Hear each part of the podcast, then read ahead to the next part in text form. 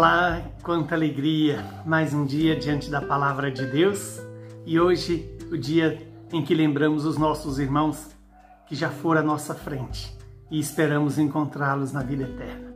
O evangelho de hoje é João 6, 37 a 40. Naquele tempo disse Jesus às multidões: Todos os que o Pai me confia virão a mim, e quando vierem, não os afastarei pois eu desci do céu não para fazer a minha vontade, mas a vontade daquele que me enviou. E esta é a vontade daquele que me enviou, que eu não perca nenhum daqueles que ele me deu, mas os ressuscite no último dia.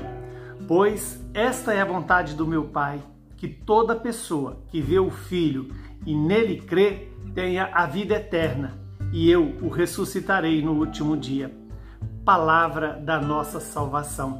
Glória a vós, Senhor. Hoje a igreja lembra a memória de todos os fiéis defuntos. Ontem a igreja nos dava a graça de celebrar a festa de todos os santos. E agora somos convidados a rezar pelos nossos irmãos que já partiram desta vida. E por que, que nós podemos rezar pelos irmãos falecidos? Primeiro, porque Deus é eterno a nossa oração apresentada a Deus no tempo, no hoje, Deus aplica no tempo que o nosso irmão falecido precisava. Porque para ele há uma eternidade.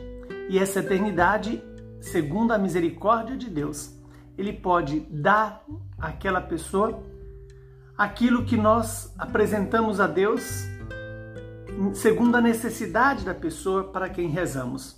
É claro que depois da morte não há conversão para a pessoa, mas depois da morte, Deus pode usar de misericórdia dentro da eternidade, que inclui o tempo, que inclui o espaço.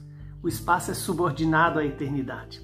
E nós vimos que Jesus lembra a nós neste evangelho de hoje que todos os que o Pai, aqueles, aquelas pessoas que o Pai confiou a ele, virão, irão a ele e quando forem a Ele, Jesus não os afastará.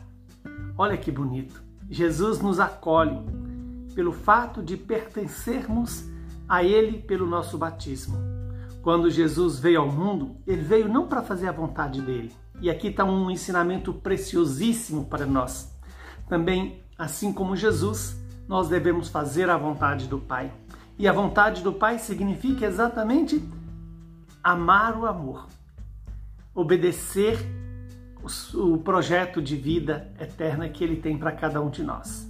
E esta é a vontade do Pai que enviou Jesus para nós, que ninguém se perca, nem eu, nem você, nem ninguém. Ninguém que Deus confiou ao seu Filho se perca, mas que seja ressuscitado pela misericórdia e pelo poder do Espírito Santo dado a nós por Jesus. Esta é a vontade do Pai. Do Pai que nós todos, ao encontrarmos com Jesus, creiamos nele e assim teremos a vida eterna. Todo aquele que crer no Senhor terá a vida eterna. Agora, o que é crer? É mais do que ter uma crença, é fazer a experiência de um caminho de conversão, de um caminho de salvação. Assim como Abraão fez, assim como Moisés fez, assim como os patriarcas fizeram, como Maria fez, como os apóstolos fizeram. O caminho de nos submeter ao querer de Deus, ao pensar de Deus, ao agir de Deus. Que o Deus Todo-Poderoso, que nos chamou para a vida, conceda a vida eterna aos nossos irmãos falecidos. Abençoe-nos o Deus que é Pai, Filho e Espírito Santo. Que você tenha um dia de paz, de esperança e de fé.